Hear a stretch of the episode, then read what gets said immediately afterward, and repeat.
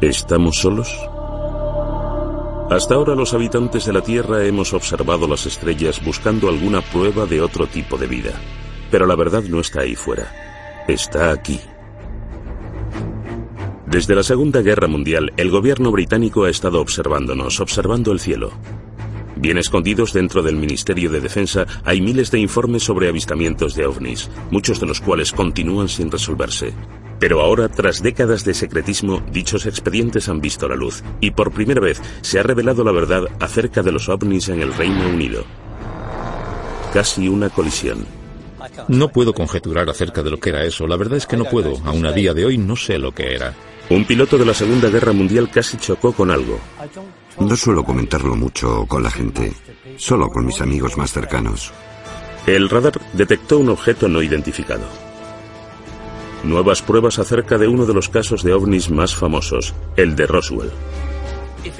Si pudiera comprobar que el origen de cualquiera de estos ovnis no procede de la Tierra, el sistema de creencias de todo el mundo cambiaría por completo. Extrañas historias aún sin explicar que nos llevan a preguntarnos si realmente hay vida ahí fuera.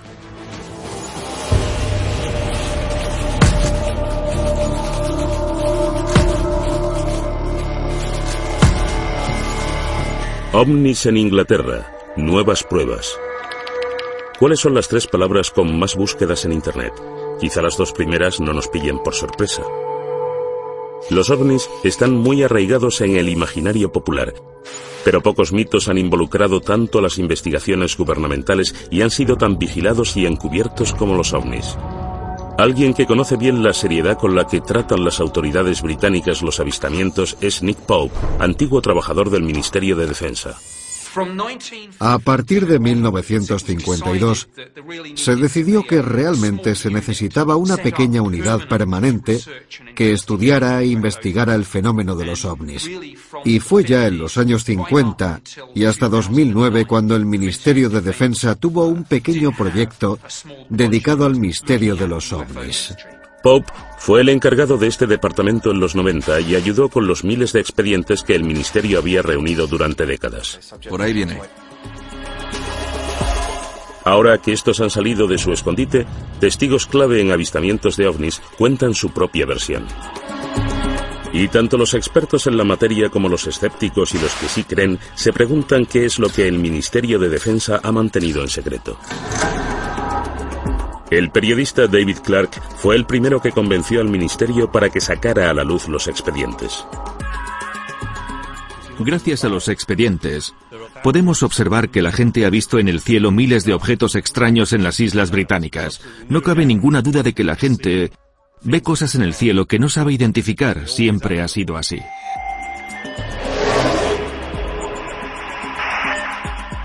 Caso 1. Piloto casi choca con objeto desconocido.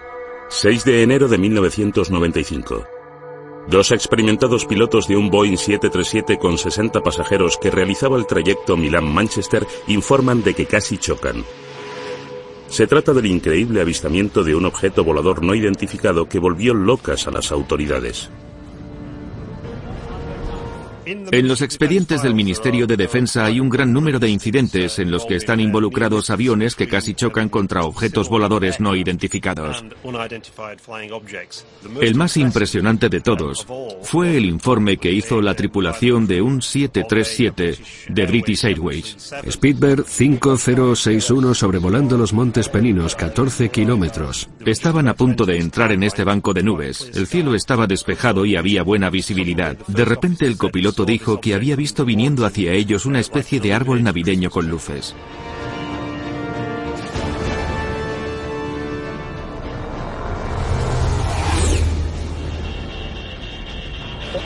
¿Pero qué era eso? Volaba tan bajo y tan cerca de ellos que automáticamente se agachó pensando que iban a chocarse. El objeto pasó zumbando muy cerca. Inmediatamente el copiloto miró al capitán y le dijo, ¿has visto eso? Y el capitán le contestó, sí, lo he visto. Inmediatamente, los pilotos llamaron por radio a la torre de control de Manchester. A los tripulantes de cualquier avión les preocupa mucho el posible daño que pudiera sufrir su reputación si se les empezara a conocer como los que ven platillos volantes. Por lo que resulta muy interesante que en este caso y a pesar de eso los dos pilotos decidieran que cuando aterrizasen iban a presentar un informe oficial para que las autoridades encargadas de la aviación civil llevaran a cabo una detallada investigación, que es lo que sucedió. Es la primera vez que los expedientes del Ministerio de Defensa muestran cómo este extraordinario suceso desencadenó una investigación a gran escala dirigida por el investigador de colisiones aéreas Anthony Booth. Para empezar, era algo muy extraño, ya que fue el único caso que recuerdo de los siete años que estuve trabajando en ese departamento en concreto, en los que tuve que enfrentarme a una cosa así.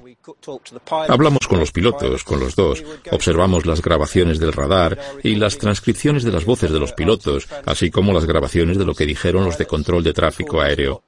Hemos buscado cualquier cosa que pueda arrojar algo de luz acerca de lo que pudo ser ese objeto. Los pilotos no quieren hablar públicamente de la colisión que casi se produjo, pero los expedientes del Ministerio de Defensa recogen lo que contaron en su momento a Anthony Booth. Al principio, centré mi atención en el brillante escudo que estaba delante de nosotros, pero algo que había a los lados me distrajo. El objeto tenía numerosas luces pequeñas y blancas, como un árbol de Navidad. Iba a mucha velocidad, y aunque era imposible calcular la distancia, estaba muy cerca. Existe la transcripción de la conversación entre el capitán del 737 y los de control desde tierra. Manchester, hablo desde el Speedbird 5061. Algo nos ha pasado por encima, por el flanco derecho a mucha velocidad. Y los de Manchester inmediatamente les contestaron, no se ve nada en el radar. ¿Era un avión? Bueno, tenía luces, nos pasó por estribor muy rápido. ¿Los de Manchester preguntaron por encima de vosotros? Sí, un poco por encima de nosotros, sí. Los de Manchester les aconsejaron que mantuvieran los ojos bien abiertos por si veían algo más, pero no vieron nada. Ese objeto debía ser muy rápido. Debía ser muy rápido o haberse dirigido hacia abajo muy deprisa cuando os pasó. De acuerdo, vamos allá. La torre de control de Manchester no pudo encontrar nada en el radar. Según Doug Robb, experto en radares, este hecho es extraordinario. La probabilidad de que no se detecte una actividad así es remota, ya que en la zona operan varios radares, y cualquier movimiento a esos niveles debería, casi sin ninguna duda, haber generado una respuesta en el radar, pero no se vio nada. Entonces, ¿qué era lo que no detectó el radar? Los expedientes del Ministerio de Defensa muestran que los investigadores y los pilotos barajaron todas las posibilidades. ¿Crees que era una ala delta? Por la noche sería un suicidio. Un ala delta no llamaría la atención de un radar normal, ¿no? ¿Un cometa? No, no creo.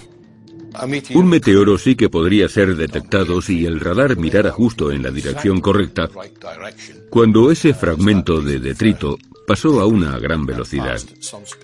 ¿Un objeto militar? Puede ser, pero no lo reconocí y estamos cerca de un aeropuerto importante. Debería haber aparecido en el radar. ¿Un avión espía? No creo, no parecía un avión furtivo. Los radares normales a veces no detectan aviones furtivos. Un avión espía se ocultaría y no volaría en una zona en la que le pudieran ver, y menos en una zona con tantos aviones de línea. ¿Un ovni? no digas tonterías. No lo sé. Los pilotos no mentían. Es cierto que tuvieron una experiencia fuera de lo común que aún hoy no saben explicar. Los expedientes muestran que la investigación analizó seriamente la posibilidad de que se tratara de una actividad militar, pero no encontraron pruebas de ninguna fuente oficial. Es bastante improbable que un vuelo de esas características se hiciera tan cerca de un aeropuerto internacional con tanto tráfico aéreo. Entonces, ¿qué era ese objeto? A continuación conoceremos la conclusión escondida en el Ministerio de Defensa desde 1995 a la que llegó la investigación de Anthony Booth. En muchos de los incidentes que investigamos solemos llegar a alguna conclusión definitiva, pero en este caso no pudimos. Tuvimos que elaborar un cálculo de causa y riesgo y ni la causa ni el riesgo estaban calculados. Grado de riesgo incalculable, causa incalculable. Es una declaración muy muy difícil de encontrar en un informe aéreo oficial, ya que dice en resumen que no tenemos la menor idea de lo que era eso. Me gustaría saber qué es lo que dirán cuando volvamos. Supongo que se reirán de nosotros. Al final del sumario en el que se recoge esta investigación pone, no cabe ninguna duda de que ambos pilotos vieron un objeto y de que este era de un tamaño suficiente como para dar lugar a un informe aéreo oficial. Desgraciadamente, tanto la naturaleza como la identidad del objeto continúan siendo un misterio. Especular acerca de actividades extraterrestres, por muy fascinante que pueda parecer, no entra dentro de las competencias de este equipo, por lo que deberán hacerlo los interesados en este campo. Según algunos ufólogos como Nick Pope, la ausencia de conclusiones reales deja importantes preguntas sin resolver. A mí me parece algo extraordinario.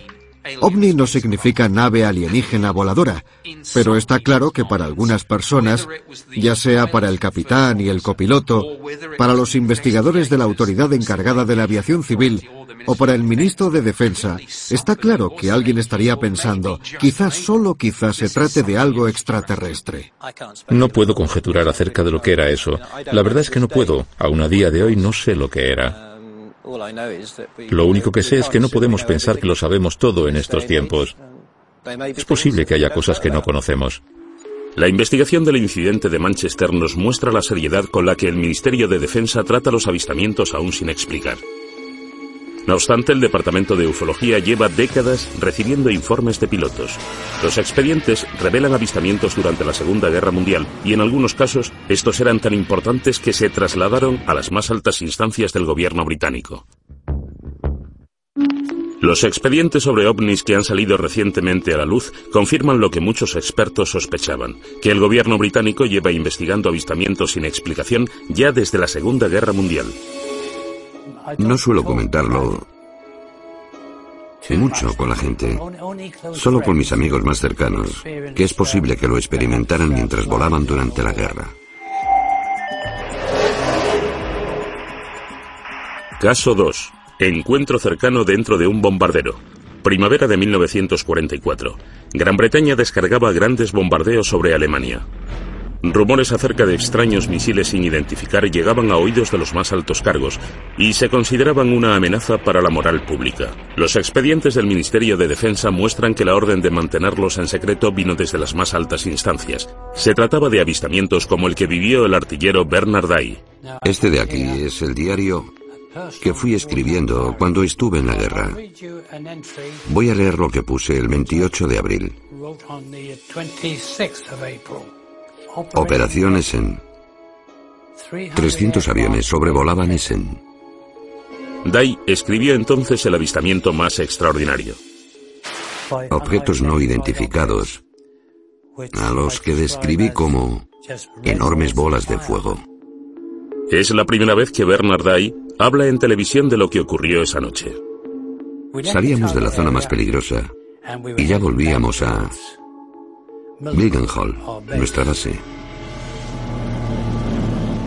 Nos dirigíamos a Francia y todo parecía en calma. De repente vi tres bolas de fuego que venían desde abajo y se lo comuniqué a nuestro piloto, Arthur Horton, por el intercomunicador. Unos segundos después, un artillero que estaba detrás, Brian Harper, vio dos bolas de fuego más.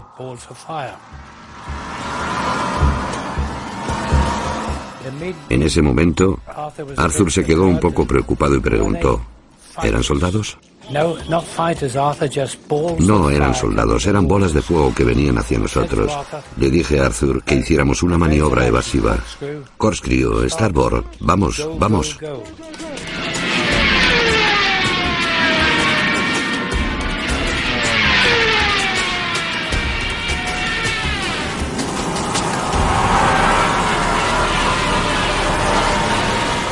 Íbamos a más de 400 kilómetros por hora.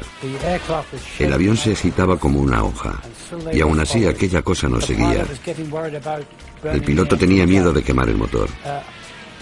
Nuestro ingeniero Dave decía, pero, ¿y el motor? No se preocupe por el motor, señor, siga, siga, o algo por el estilo. Las palabras fueron un tanto groseras. A los tripulantes y a mí nos dio mucho miedo ver esas bolas. Después de recorrer una distancia muy corta, estos cinco objetos rojos aminoraron la marcha y simplemente Las luces rojas desaparecieron en la oscuridad que nos rodeaba y volvimos a casa sanos y salvos. Cuando volvimos a Mildenhall, nuestra base, bueno, es habitual que los agentes de inteligencia pregunten a cada equipo. No pararon de reírse de nosotros, lo que molestó al piloto, que les contestó que ellos no se reirían tanto si hubieran estado sentados dentro del avión con nosotros. ¿Qué cree el artillero Bernard Day que eran aquellos objetos? No supe qué pensar, pero creí que era simplemente una nueva arma que habían inventado los alemanes.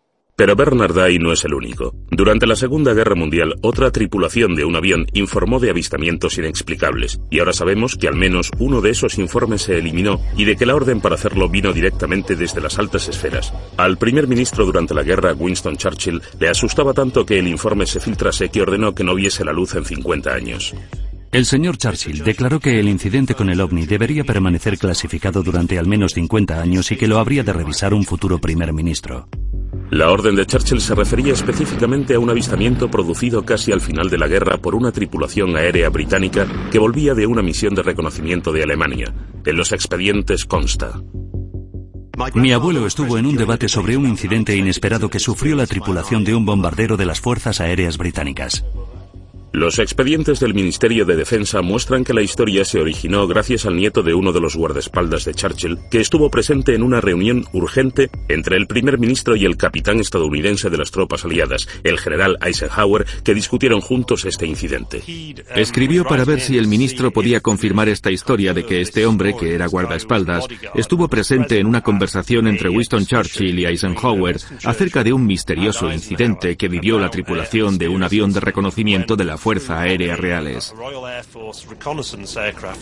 Vieron un objeto metálico que apareció al lado de su avión y seguía al avión y se comportaba de una forma completamente inexplicable para ser un avión alemán o cualquier otro tipo de avión nazi o de objeto volador de los que ellos tenían constancia. Un importante experto en aviones también estaba en la reunión. Descartó la posibilidad de que fuera un misil, ya que los misiles no pueden igualar su velocidad a la de un avión que vuela más despacio y luego acelerar otra vez. Churchill se aseguró de que este asunto no llegara más lejos. Otra persona presente en la reunión planteó la posibilidad de que fuera un objeto volador no identificado, lo que hizo que Churchill anunciara que el incidente debía clasificarse inmediatamente. Pero el expediente llega más lejos. Una extraordinaria línea explica el terror que sentía Churchill a la reacción del público ante el avistamiento de este ovni si alguna vez llegara a hacerse público. Este suceso debe clasificarse inmediatamente ya que provocaría una psicosis colectiva entre la población y destruiría la creencia en la Iglesia. Sin embargo, el expediente también desvela que no era la primera vez que Churchill se veía envuelto en este tipo de avistamientos. En octubre de 1912 se produjeron avistamientos de unas luces misteriosas en el cielo sobre los astilleros de Sirnes, en Essex. Winston Churchill era el primer lord del almirantazgo y tuvo que ocuparse de este asunto. Además, Churchill tuvo que admitir en el Parlamento que no podía explicar lo que se había visto. Los expedientes muestran que una vez acabada la guerra, Churchill se interesó por los avistamientos sin explicación. Tras los avistamientos de Washington DC en 1952, este tema acaparó muchas portadas. Winston Churchill se interesó de nuevo y mandó un memorándum al secretario de Estado del Aire. ¿Qué es todo esto de los platillos volantes? ¿Qué puede significar? ¿Cuál es la verdad? Hágame llegar un informe en cuanto le sea posible. Hasta ahora Bernard Day no sabía que había habido otros avistamientos durante la Segunda Guerra Mundial que Churchill quería mantener en secreto en un periodo tan crítico. Le enseñamos el expediente del Ministerio de Defensa acerca de Churchill que acababa de hacerse público. Después de leer este informe, me da la sensación de que es idéntico a lo que nosotros presenciamos y vimos esa noche. No había oído hablar de esto antes, pero no me sorprende que se lo contaran, ya que sucedieron durante la guerra. Y está claro que estos objetos existieron.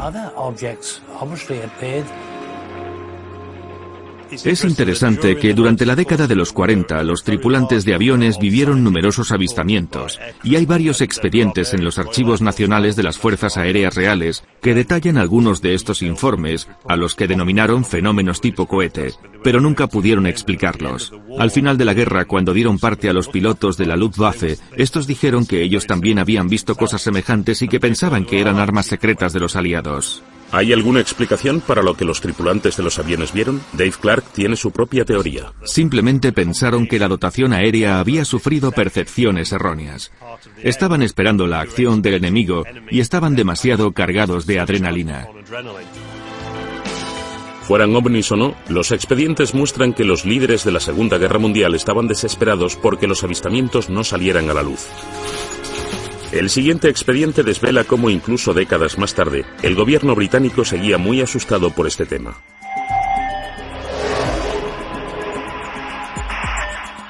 ¿Se ocultaron fotos de ovnis?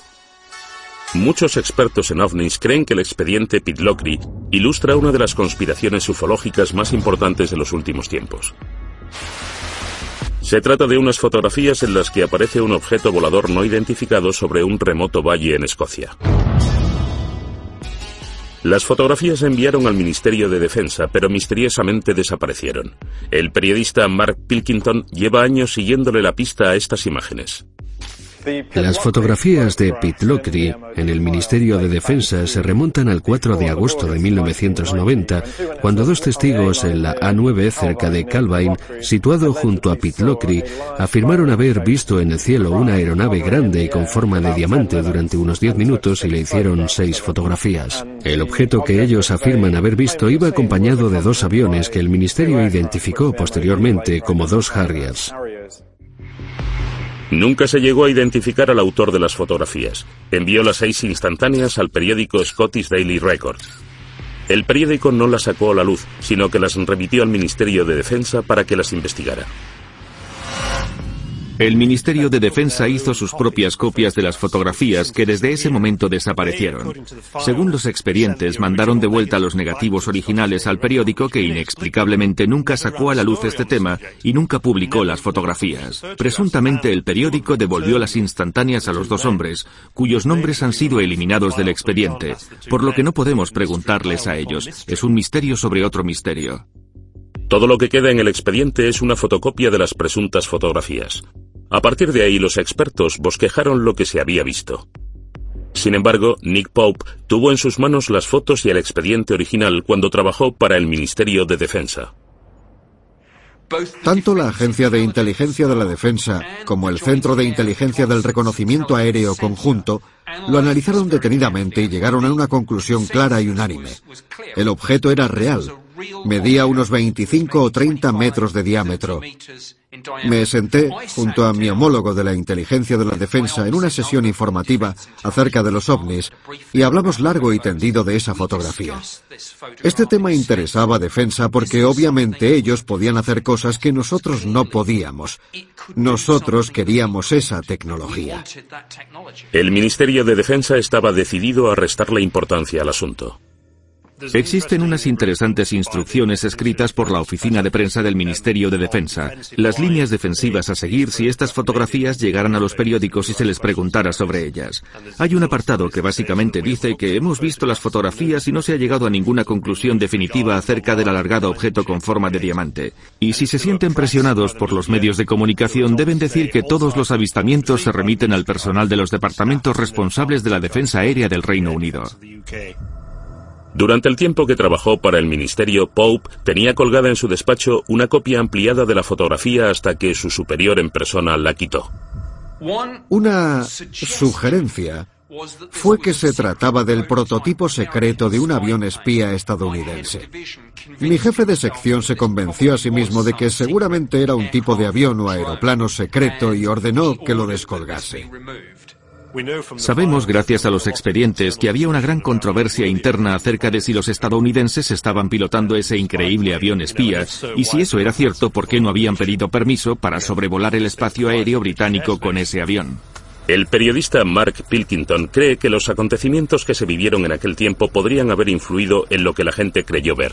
Esto sucedió justo dos días después de que estallara la Primera Guerra del Golfo, y por supuesto había un gran despliegue de aviones que volaban hacia Oriente Medio. Reino Unido era una especie de parada intermedia, una especie de plataforma de lanzamiento para muchos de esos aviones. El Ministerio de Defensa estaba preocupado por cómo reaccionaría la opinión pública, igual que lo estuvo Churchill cuatro décadas antes. ¿Intentó el Ministerio de Defensa británico ocultar las fotografías de Pitlochry? Cabe la posibilidad de que el Ministerio destruyese esas imágenes. Posiblemente porque creyeron que se trataba de un avión espía estadounidense del que no tenían o más bien no teníamos constancia. O quizá si este objeto realmente no se explicó nunca, porque sencillamente no queríamos sufrir el bochorno de decir que puede haber cosas en nuestro espacio aéreo con velocidades y maniobras que sobrepasan lo que nosotros conocemos y aún así no las podemos explicar. No obstante, todos nos estamos basando, hay que dejarlo claro, en una imagen en blanco y negro muy distorsionada y borrosa, que hasta donde yo sé, podría haberla pintado un niño con pinturas. Mark Pilkington aún sigue buscando las auténticas fotografías de Pitlochry para averiguar qué fue lo que puso a prueba al Ministerio de Defensa británico. Sin embargo, seis años después, en la costa este de Gran Bretaña, otro avistamiento de un ovni desata otra investigación militar a gran escala y un gran reto para la Secretaría de Estado de Defensa. En 1996, el Ministerio de Defensa sufrió una grave brecha en la defensa del Reino Unido producida por un ovni en Anglia Oriental. Los expedientes revelan que no solo la policía, los guardacostas y las fuerzas aéreas se vieron envueltos, sino que se llamó a la Secretaría de Defensa para que despegasen reactores caza. Estoy muy preocupado por un incidente que se produjo hace poco en la costa de Anglia Oriental, en el que se avistó un objeto volador sin identificar al que buscaban varios sistemas de radares militares diferentes. ¿Por qué no despegaron nuestros aviones? Fue uno de los mayores sustos de la historia de la ufología, y todo comenzó una tranquila noche de octubre en la costa este.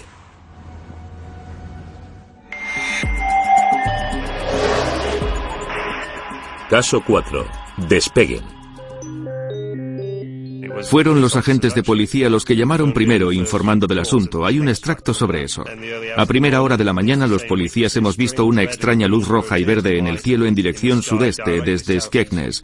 Parecía estar muy arriba, justo encima del estuario de Wash.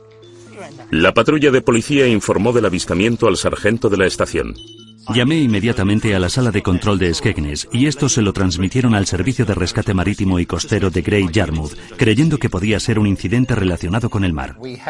Recibimos un aviso sobre las tres y cuarto hora local de la policía de Skegness, que veían esa luz en dirección sudeste. No sabíamos muy bien qué era en ese momento. Inmediatamente informamos de todo a los radares de defensa de área local para ver si ellos podían ver algo. La llamada llegó hasta Head, el centro de defensa aérea más importante del sur de Inglaterra. El radar Claxby ha encontrado algo en las coordenadas 221 grados. Se dieron cuenta de que en uno de los radares había un parpadeo que no supieron identificar, no era un avión. ¿Serían lo mismo el misterioso parpadeo del radar y las extrañas luces que vio la policía? Empezaron a recibir llamadas de pánico de la gente. No, no nos están invadiendo. Una llamada avisó a navegación para que vigilaran si había más luces extrañas. Después llegó un buque. Envy Conocos a Yarmouth. Estamos viendo unas luces encima del estuario de Wash. El buque que estaba en el mar, el Conocos, estaba más o menos por esa zona. A las 3.50 la patrulla de policía de Leyland corre hacia el tejado de la comisaría para grabar las extrañas luces y consigue grabar una secuencia de 5 minutos en la que se puede ver un solo rayo inmóvil de luz blanca. Las noticias acerca del avistamiento del ovni se propagan con rapidez. La transcripción de la conversación entre el guardacostas y la policía y los trabajadores del buque se filtró a la prensa local. De repente, se convirtió en un famoso incidente relacionado con los ovnis que llamó la atención del parlamentario local. El avistamiento ganó tanta fuerza y popularidad que el propio parlamentario laborista Martin Redmond se vio envuelto y tuvo que contestar preguntas muy difíciles. Martin Redmond dijo, a ver, tenéis agentes de policía que ven ovnis, a oficiales de las Fuerzas Aéreas Británicas siguiéndoles por radar, y aún así no habéis conseguido encontrar a ese avión para echarle un vistazo.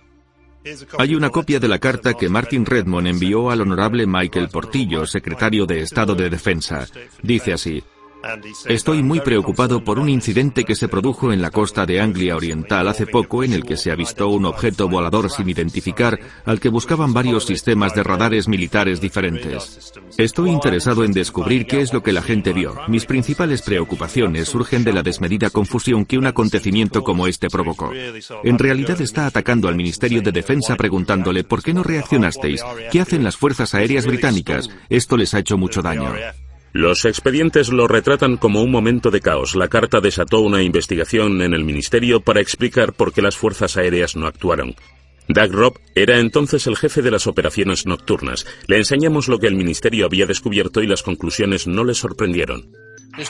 Este diagrama muestra el gráfico producido por el radar en la zona de Boston en esa noche y, en conclusión, muestra que Class B sí detectó el objeto, pero no se movía y estaba en tierra. Tras investigarlo llegaron a la conclusión de que se trataba de la torre de una iglesia, el tocón de Boston como se la conoce popularmente. Los expedientes afirman con rotundidad que este fue el culpable. A esta iglesia se la conoce como el tocón de Boston en el mundo de la aviación, ya que a veces aparece en algunos radares, dependiendo de las condiciones de propagación del mismo. Dijeron que se trataba de un fenómeno que no está relacionado con el de las luces brillantes e inmóviles que había visto la policía de Boston y Skegness y la tripulación del buque.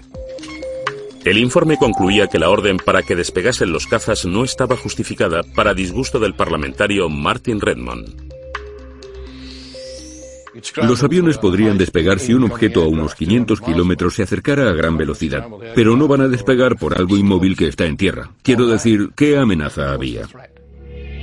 Si lo que detectó el radar era de verdad una iglesia, ¿qué eran las misteriosas luces que vieron la policía y los del buque? El Ministerio de Defensa escudriñó la secuencia de vídeo grabada por la policía. Parece una luz lejana que viene del cielo. El Ministerio de Defensa envió la secuencia al Real Observatorio de Greenwich para que éste la analizara. Ese informe permanece encerrado desde 1996 en el Ministerio de Defensa. El experto en ovnis y astronomía, Ian Ridpath, vio tanto las conclusiones como el vídeo de la policía. Si miramos el vídeo, lo que veremos es un brillante punto de luz que permanece inmóvil y que parece que no está haciendo nada. Por eso lo que yo creo es que hasta los testigos más capacitados pueden caer en un error muy básico, que es confundir los cuerpos celestes. El que confunde más suele ser Venus.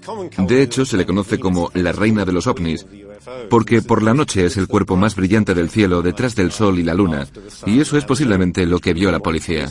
También cree que existe una explicación para el color de las luces. Cuando el zoom se acerca mucho, es muy frecuente que la cámara deje de enfocar. Y por eso se pueden ver figuras extrañas, que no son sino el propio diafragma de la cámara.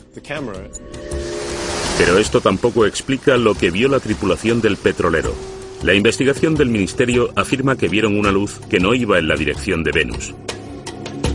Y eso les confundió. Estas luces siguen sin tener una explicación. Pero el experto Ian Ridpath cree que sí existe una respuesta. El objeto que vieron al norte los del buque creo que es otra estrella brillante llamada Vega, que parpadea y emite luces de múltiples colores. El escéptico experto en ovnis Dave Clark cree que existe una razón por la que este incidente se convirtió en tan relevante. Esto sucedió en 1996, cuando la serie Expediente X tenía sus cuotas más altas de popularidad en la televisión. Ese fue el año 1996 y también el 97, en los que más informes se recibieron desde 1978. Entonces, ¿está ya cerrado el caso de Anglia Oriental? ¿O aparecerán nuevos misterios como los que sucedieron en uno de los casos más famosos de Gran Bretaña y que se niega a ser olvidado, el de Roswell de Gales?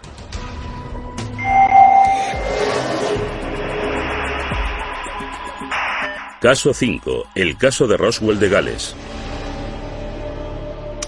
En 1974, en el norte de Gales, miles de personas vivieron un violento temblor a la vez que se vieron luces que caían desde el cielo.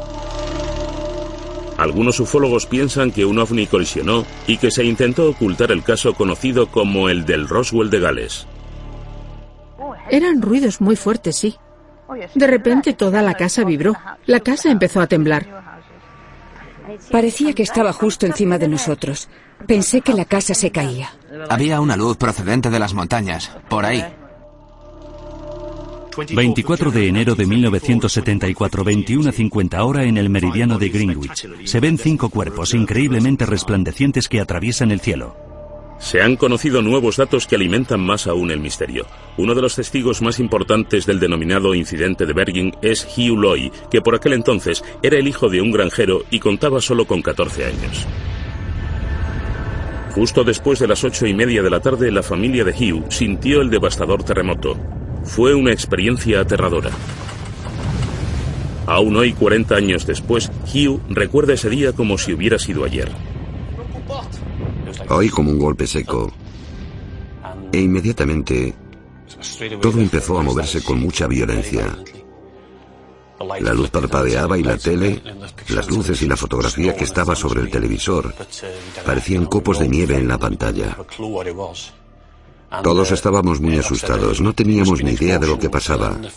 Enoch dijo, debe haber sido una explosión. Y luego el teléfono empezó, empezó a sonar. Los vecinos nos llamaban para preguntarnos, ¿habéis sentido eso? Y bruscamente, unos 20 minutos después oímos que alguien llamaba a la puerta. Buenas tardes. Buenas tardes, eran agentes de policía. Dijeron que tenían, que les habían informado de que un avión se había estrellado en las montañas de Berguín y que necesitaban requisar nuestro Land Rover para llegar hasta allí. Yo tenía 14 años, así que dije, Enoch, es mejor que conduzcas tú.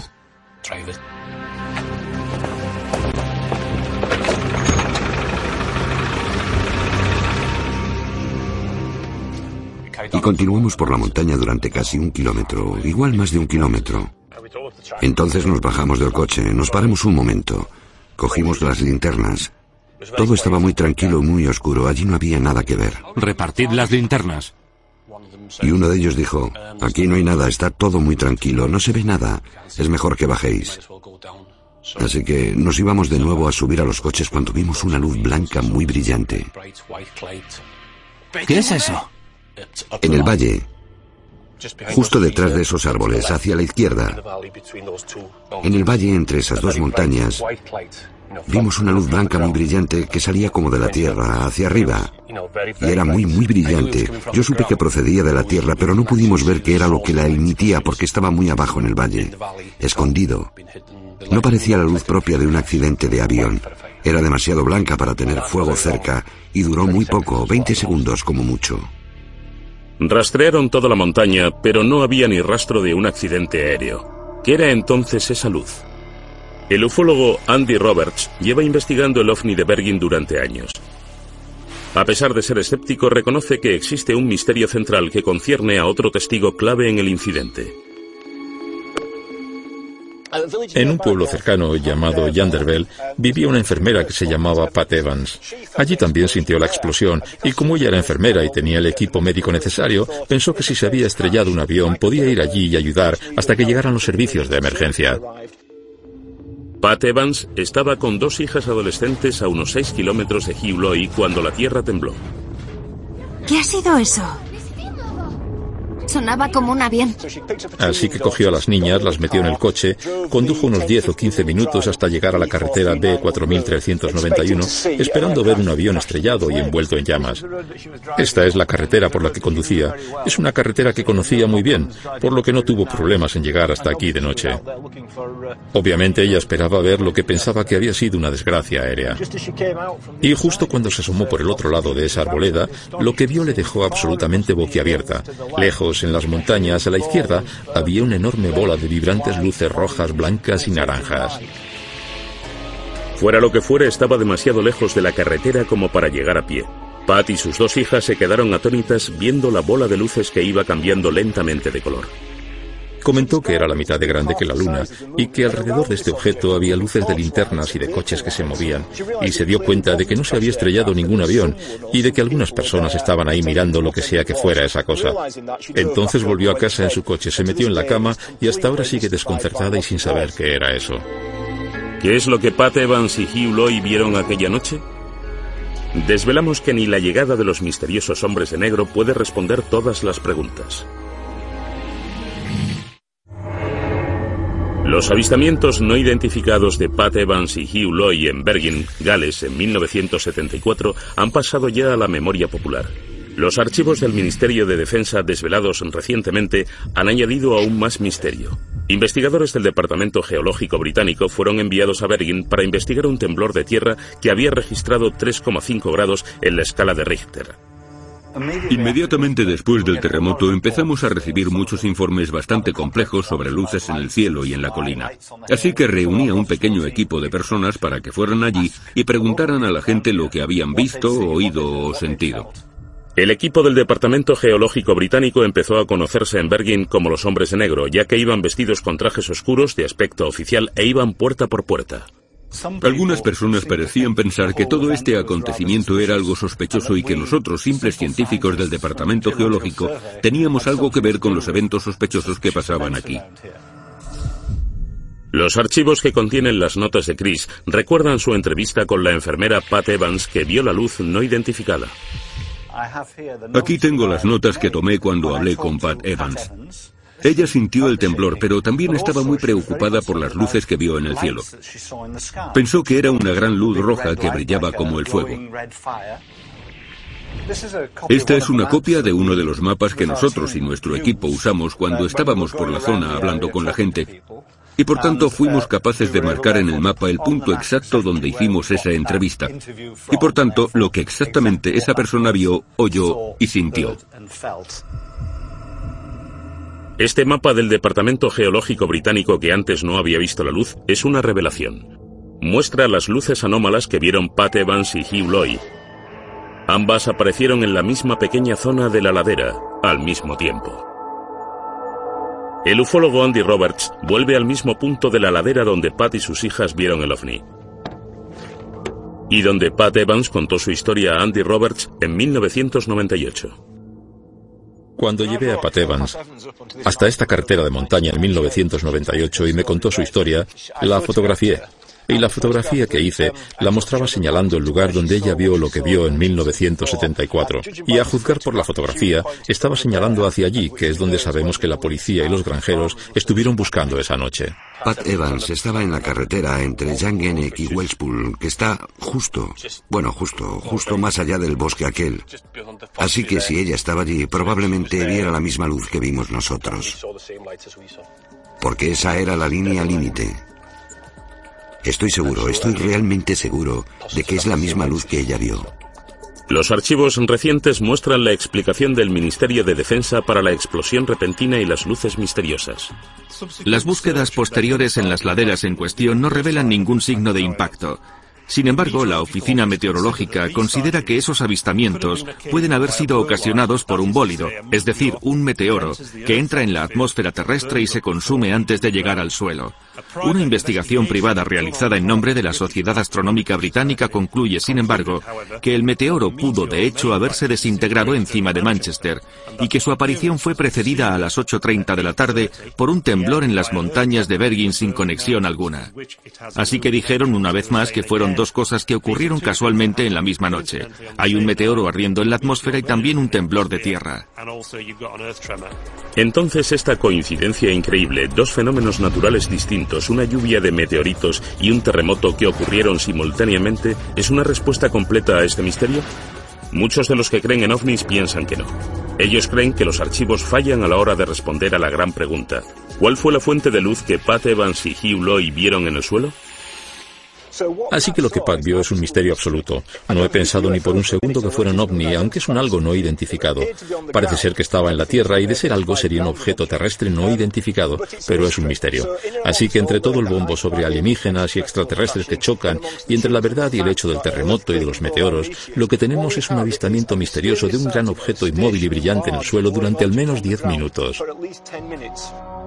Entonces, ¿está cerrado este caso para los habitantes de Bergen?